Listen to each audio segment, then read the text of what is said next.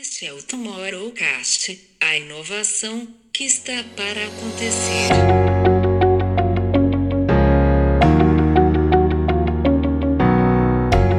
Nós acabamos por, eh, por cair mais uma vez eh, em qual é que é o propósito eh, do marketing, o propósito das marcas e como é que estas, os comportamentos ou a gente está bastante aprofundado no tema já, ou nada novo saiu dessa, dessa discussão, né? Acho que a gente esperava. de personalidade, de confiança, de capacidade mesmo de, de se expressar e de ser quem, quem nós somos para a sociedade.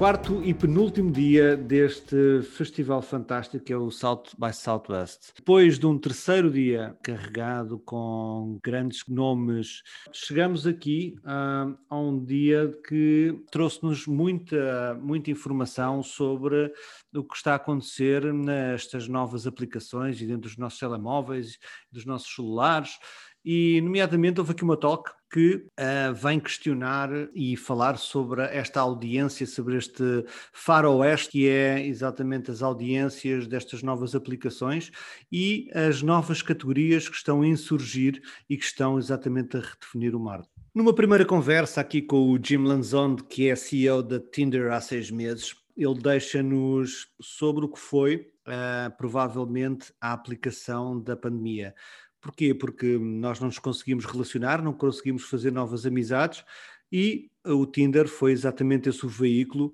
que muita gente encontrou para,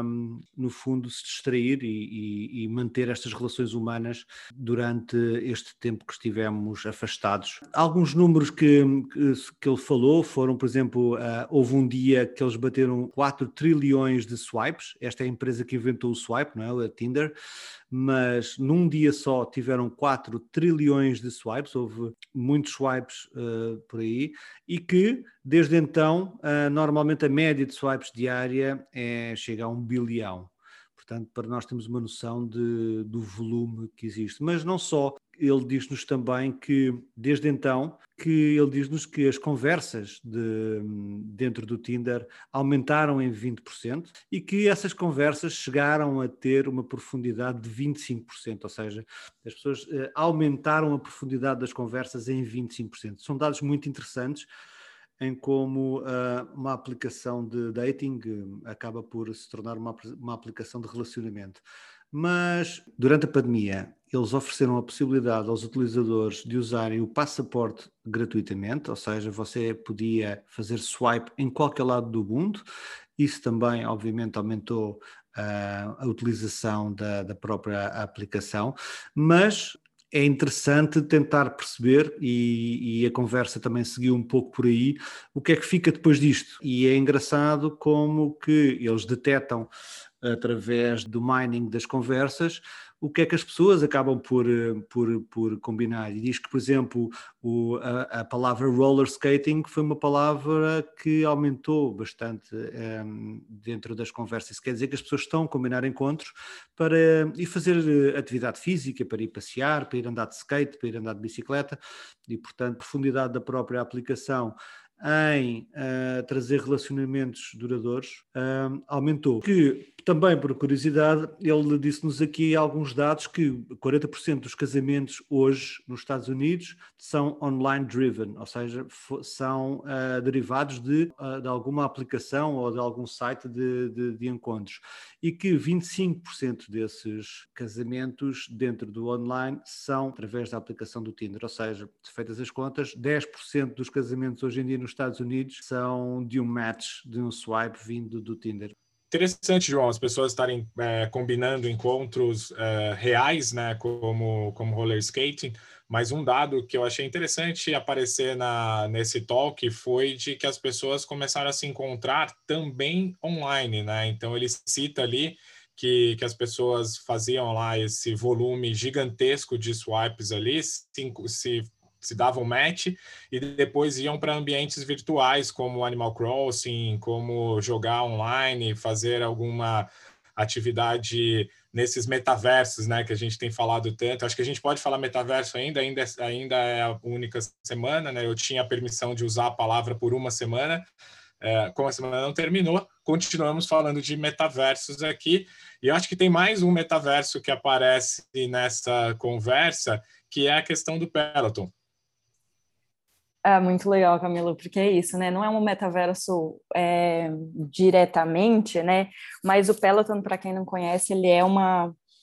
vamos dizer assim, uma plataforma de exercício. Ele tem ali alguns outros é, serviços atrelados que você pode é, ter a sua, a sua bicicleta, a sua, a sua esteira em casa, né, junto com, com a plataforma de conteúdo, mas ele tem então uma série de conteúdos de exercício disponibilizados e o que a Dara, que é, é business leader, é, head de, de marketing deles, trouxe,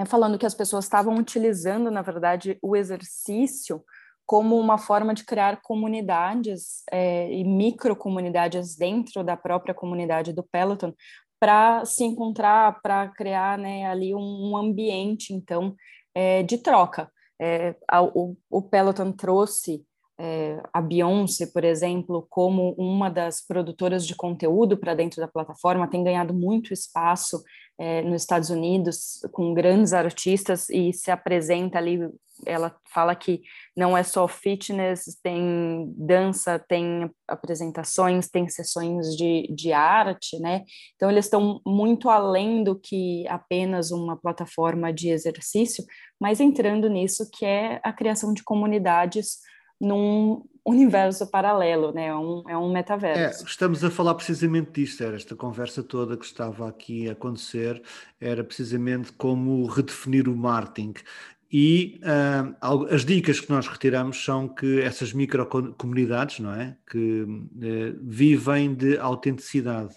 E até uh, quando depois a conversa evolui e, e eles puxam o Doug Scott do Twitch e a Jeremy Gorman também de, do Snapchat,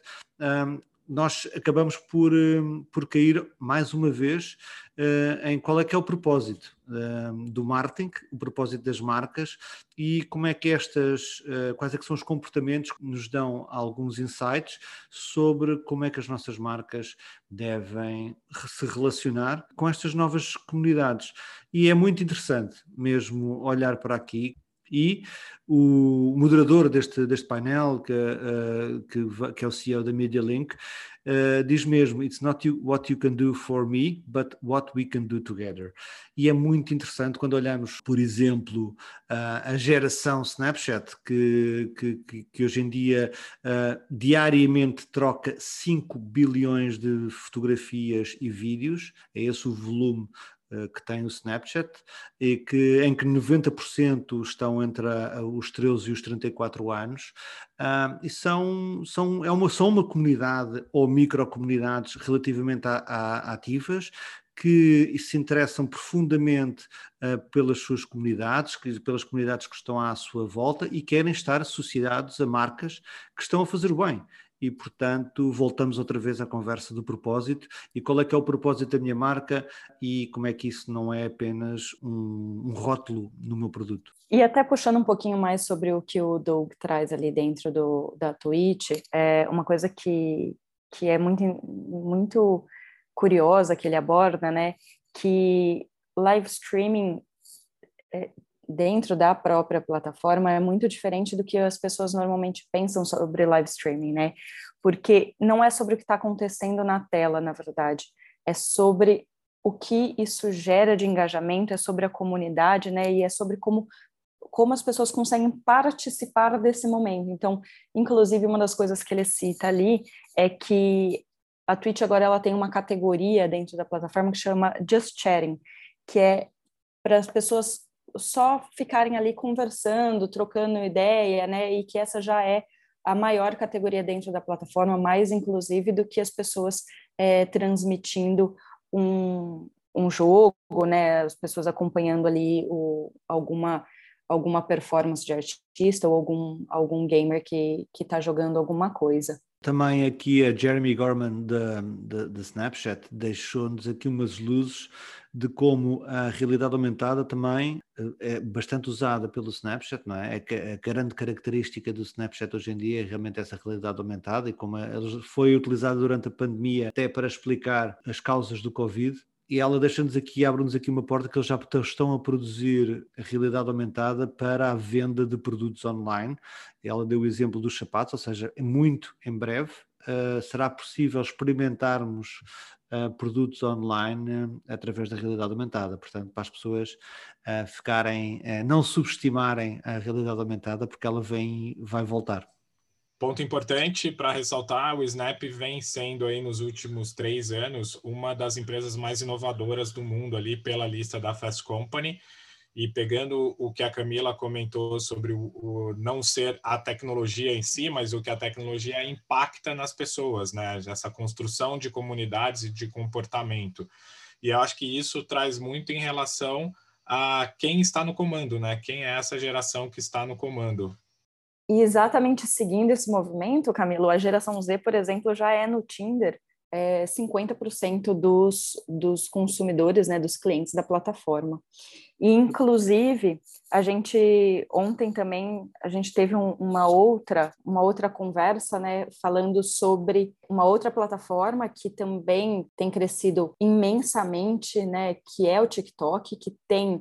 para a geração Z, é, ela já é uma plataforma, inclusive, maior do que o Instagram, e que eles trouxeram ali uma nova abordagem, falando que TikTok, embora muita gente ainda pense que ele é um, um aplicativo de dancinhas, ele já é muito mais do que isso para essa nova geração. Então, eles trouxeram ali um, um olhar que é como é que está sendo discutido política dentro da plataforma. Foi um, é, foi um painel com, com três, três produtores de conteúdo dentro da plataforma, com olhares diferentes, é, mas trazendo é, esse olhar que o TikTok tem ajudado. Primeiro, né, essa geração a trazer as discussões de política para a mesa, porque muitas vezes em outras plataformas elas não são vistos ainda como uma voz é, no assunto quando o tema é política, e eles querem discutir política. E segundo, que de uma forma muito é, dinâmica, porque o TikTok traz essa questão de você precisar ser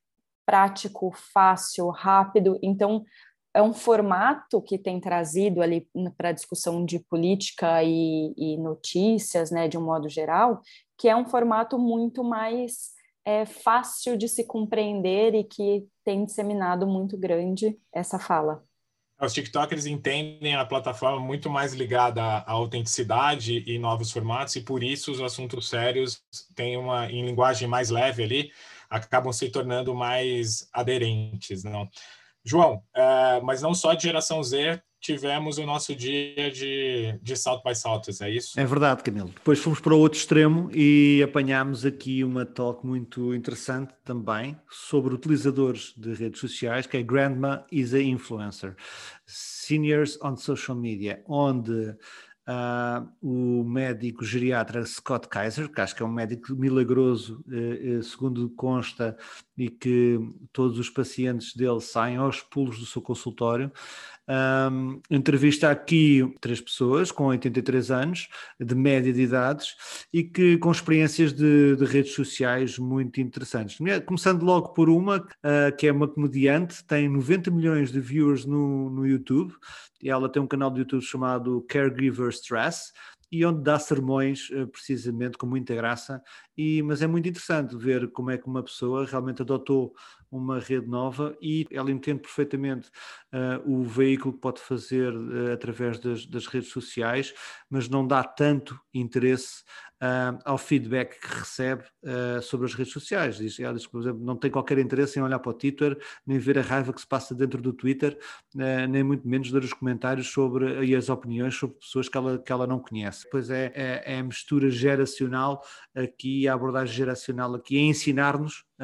como é que nós devemos absorver este feedback negativo que é tão gratuito não é? Na, na, nas redes sociais. Mas depois o, o próprio médico fala aqui em, em, em, dados também bastante interessantes e que nós, através do, do projeto que no Instituto fizemos para a Bayer e que até no podcast que tivemos aqui recentemente com o Marco António, em que falámos de idadismo, uh, uh, também tocámos em alguns destes pontos, ou seja, basicamente apenas num século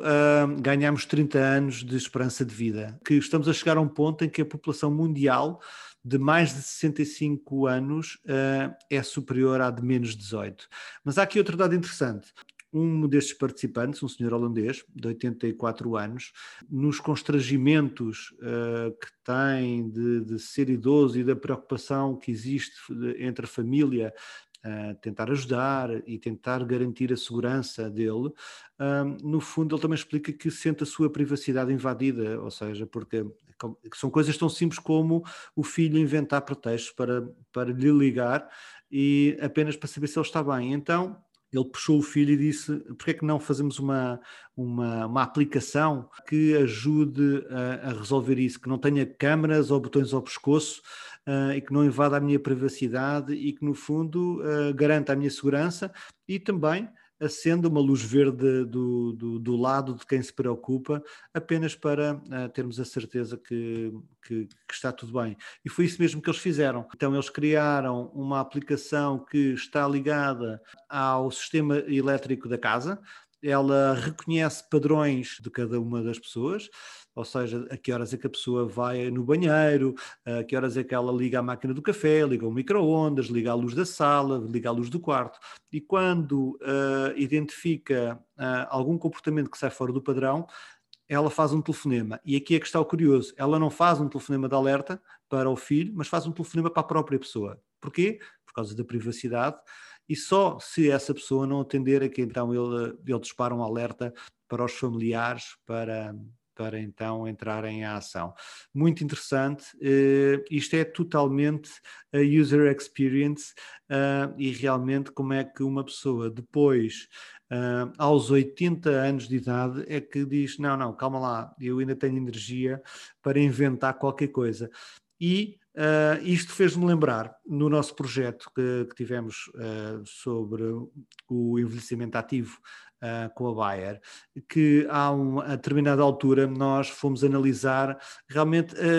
estas as empresas, os fundadores de startups, que idade é que eles tinham das empresas mais famosas? E encontramos alguns dados curiosos, por exemplo, Starbucks, o, o fundador do Starbucks tinha 51 anos quando fundou o Starbucks, o do McDonald's 55, o da Coca-Cola 55, o da IBM 61 e o do KFC 65. Depois também havia um dado curioso que é um fundador de uma startup de 60 anos tem três vezes mais probabilidade de sucesso do que um fundador de uma startup com 30 anos.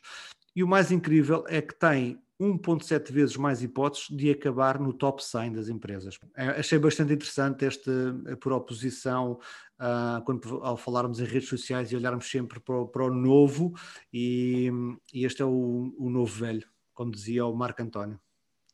Falando de redes sociais, de big techs e essas grandes empresas que, que tem por trás e utilizando os nossos dados,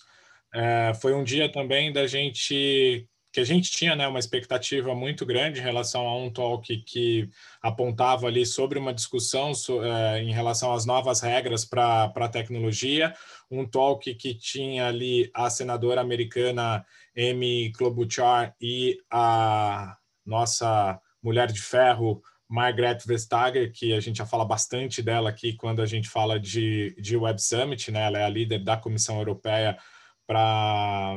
de controle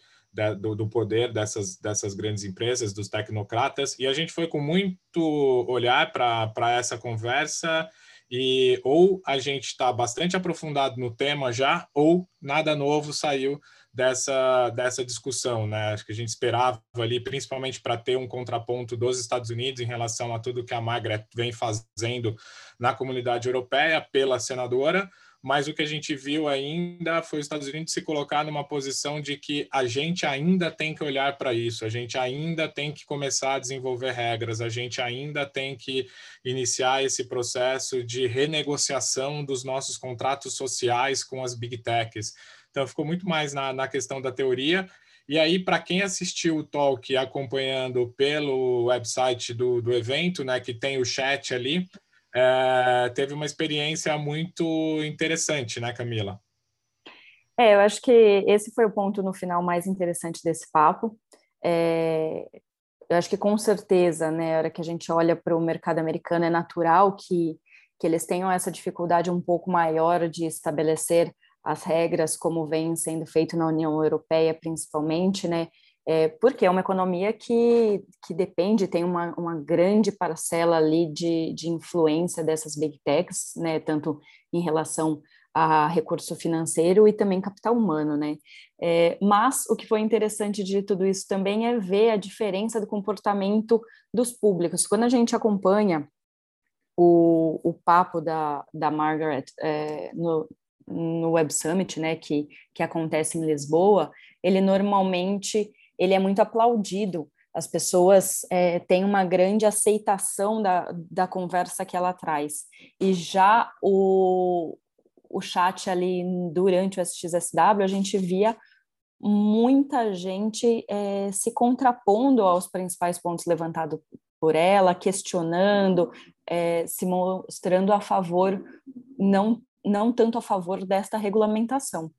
É, Camila, temos que parar de falar do que temos que fazer e temos que começar a fazer, basicamente é isso. Pois, uh, também fui aqui espreitar uh, o que é que o Steve Aoki eh, tinha a ver com o 5G, na, na, na, conversa de como é que o 5G pode transformar a música. A minha expectativa era grande, mas continuamos a, a engonhar no 5G e a falar de possibilidades e ninguém concretiza, tanto que uh, a conversa toda foi o, o Steve Aoki a mostrar a casa ao, ao vosso Patrício Cristiano ano Amon, da Qualcomm. Também a expectativa foi ser completamente furada. Bom, tema e toque bastante esperado do, do SX também nesse, nesse quarto dia foi o Gene Editing, The Biotech Revolution of Your Times. É, é um tema, CRISPR é um tema que a gente tem se aprofundado bastante aí nas últimas edições do, do SX, a gente tem. Foi, é um daqueles toques que a gente cai na sala e de repente vira um assunto preferido da gente, a gente começa a acompanhar. Não foi diferente. E esse ano a gente teve lá o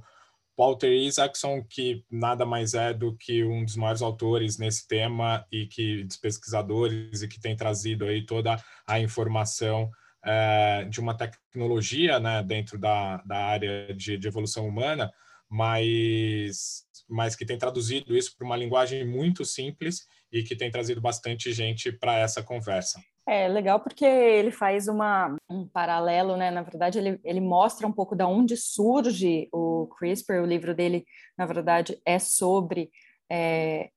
a pesquisadora que descobriu o RNA, a Jennifer Doudna, é, que, enfim, tem atuado fortemente nesse é, em toda a evolução é, do CRISPR, né, de como é que ele tem atu como é que ele tem tido um papel fundamental, inclusive no desenvolvimento das vacinas agora para o COVID, né, principalmente da Pfizer, e, e como pode ter um papel fundamental para a evolução dessas vacinas à medida que a gente tiver mudanças no vírus ou novos vírus é, atuando na nossa sociedade. Mas o que é legal aí do, é, desse papo é, do Isaacson é que ele traz, então, toda a informação de uma maneira muito simples e fácil das pessoas entenderem o papel que o CRISPR vai ter para a gente na, nos próximos, nas próximas décadas, se não séculos. Um ponto interessante aqui é que é, fica uma conversa muito fluida, é muito fácil de compreender, dados por uma, numa, numa ótica positiva, né, da gente olhar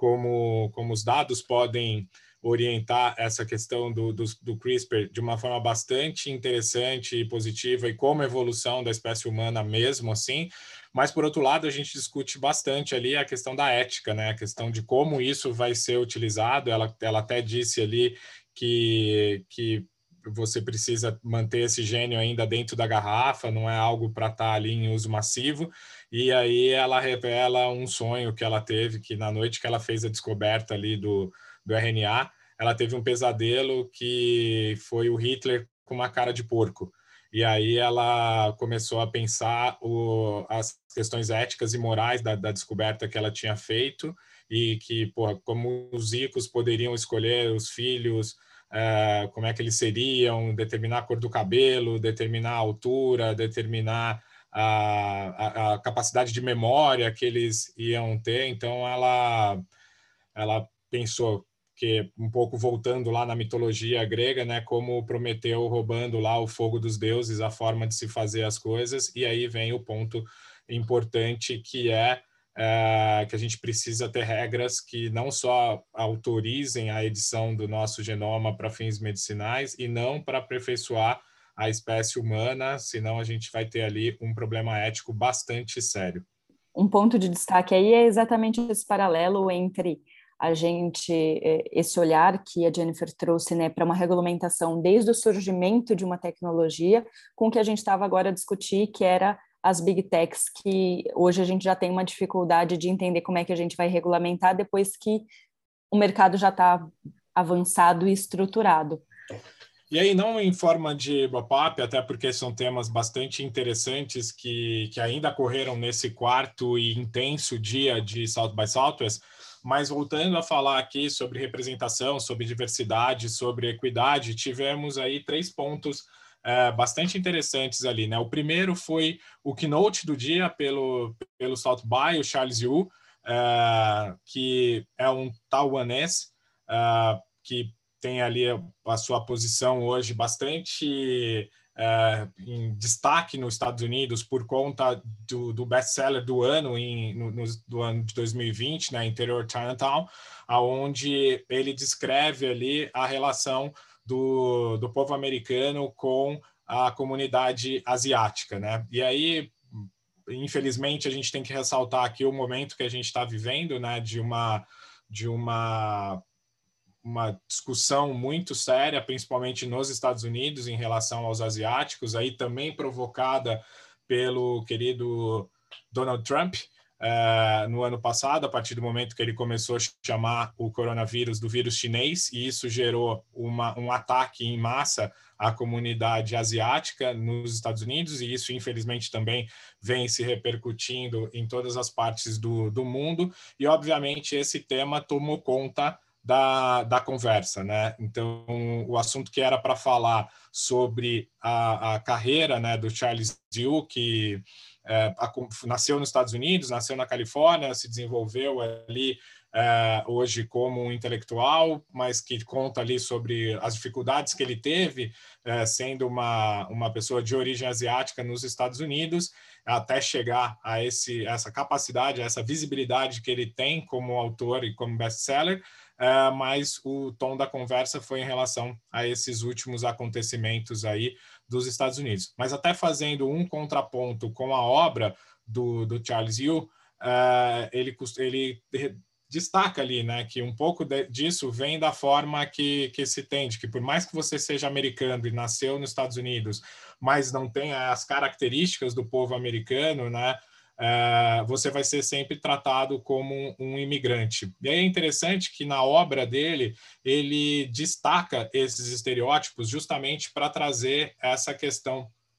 do, do, do, problema, né? Então, em vez de ele dar nome ali a um determinado personagem, ele traz esse estereótipo. Então, é, a velha mulher asiática, por exemplo, é um é, dos personagens do, do livro dele, que agora vai se tornar série, e aí isso tudo vem ganhando é, bastante destaque para que a gente traga o, o, problema à visibilidade, mas a hora que ele traz a velha mulher asiática como é, o nome do personagem dele no livro, ele traz esse estereótipo de que a velha mulher asiática não é, é uma pessoa qualquer e sim uma imigrante, né? A todo momento, por mais que ela tenha nascido nos Estados Unidos, ela vai ser sempre considerada uma imigrante. E aí, infelizmente, o assunto passou por, por esse ponto. A entrevista foi feita também por uma por uma asiática, né, conduzindo a conversa. Então eles discutiram bastante é, esse ponto. A Lisa Ling, que era jornalista, ela disse que ela nunca se sentiu, nunca se viu representada no jornalismo, até que ela encontrou uma pessoa que trazia esse reflexo para ela e ela falou: posso ser capaz também. E aí ele mesmo retrucou ela dizendo: você para mim também é um exemplo dessa visibilidade que que a gente pode ter e isso também me faz querer aparecer e querer me fazer parte dessa, dessa história. Então, é bem difícil falar sobre isso. Para quem ainda não está dentro do problema, esse episódio aconteceu é, depois de uma série de ataques no Twitter e, e aconteceu um ataque há semanas atrás em Atlanta, na, num spa, onde mulheres asiáticas foram atacadas violentamente por serem asiáticas, por serem chinesas, né, para ter. E isso vem desarrolando ali uma série de acontecimentos nos Estados Unidos. Eu mesmo aqui na, na companhia que eu trabalho, que é uma companhia americana, tive essa semana um comunicado do CEO da companhia, Alex Comer, dizendo sobre o nosso papel como como sociedade para evitar que isso que isso aconteça e sobre as iniciativas que ele mesmo como pessoa estava tomando de estar ao lado e proteger a comunidade asiática por toda a importância que, que ela tem. Eu aqui em São Paulo moro num bairro asiático, né? Eu moro na Chinatown de São Paulo, na Liberdade, e acho que todas as grandes cidades do mundo têm uma grande comunidade asiática. Então a gente não não pode de fato esconder desse problema. É, Camila, a gente falando sobre essa dificuldade é, que a nossa sociedade tem de aceitar as pessoas é, que são diferentes delas, né? É, um, do, um outro papo que foi bem legal foi entre a Demi Lovato e o Alok Vaid-Menon, que é um artista e performance é, LGBT, é, e que trouxeram um pouco de um papo sobre é, o gênero, né, a expressão de gênero além do, da binária, falando que e aí o que eu gostei bastante me tocou profundamente a conversa deles é, foi quando eles falam que que a expressão de gênero é uma coisa tão especial e tão diversa e que a nossa sociedade faz questão de colocá-la em duas caixinhas. Então, falando que né, é sobre quem nós somos, como nós nos expressamos, como nós nos identificamos com nós mesmos e como que isso faz parte de uma construção de personalidade, de confiança, de capacidade mesmo de, de se expressar e de ser quem, quem nós somos para a sociedade. E o quanto que muitas vezes é, a própria sociedade faz questão de colocar as pessoas em apenas é, duas caixinhas ou é, homem ou mulher e impedir que as pessoas tenham esse autorreconhecimento. E aí o que eles falam é que é, existem tantos jeitos de ser homens quanto existem homens, existem tantos jeitos de ser mulher como existem mulheres, e existem tantos jeitos de ser não binário quanto existem pessoas.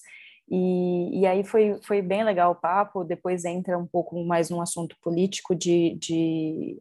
como alguns governos e parlamentares usam a questão da discussão de gênero para tirar o foco de outras pautas importantes que deveriam estar sendo discutidas e ao invés de simplesmente deixar as pessoas terem a, a expressão que elas querem ter e ocupar o papel na sociedade que elas querem ocupar. Camila, tem uma frase muito forte que saiu dessa talk, que foi mesmo I have to live my truth or it hurts my body. Bom, e para fechar esse dia tão intenso aqui e com assuntos tão é, profundos no, no South By, é, eu queria trazer também o destaque aqui da conversa da, da Eva Duvernay, que lançou a sua startup, né, a, a Ray to Crew, é, que tem como propósito é,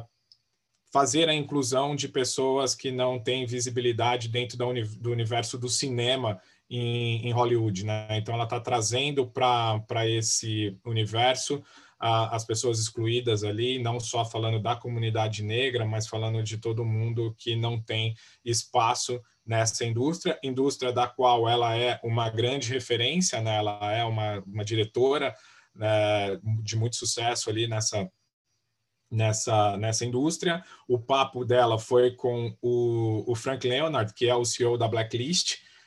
que também tem esse, esse papel de inclusão social. E aí o que a gente vê é esse olhar dos grandes nomes para uh, o setor de non-profit ali, lançando uma, uma startup de tecnologia sem fins lucrativos na busca de diminuir esse problema, diminuir essa ruptura entre a nossa sociedade. É, eu acho que para a gente fechar, acho que vale é, reforçar uma frase que o João já trouxe aí antes, que é isso: a gente precisa parar de falar sobre os temas e começar a agir sobre eles. Bom, e é isso, gente, desse quarto dia. Agora ansiosos para esse último dia, já sentindo saudades do SXSW 2021 e aguardando para ver como é que teremos a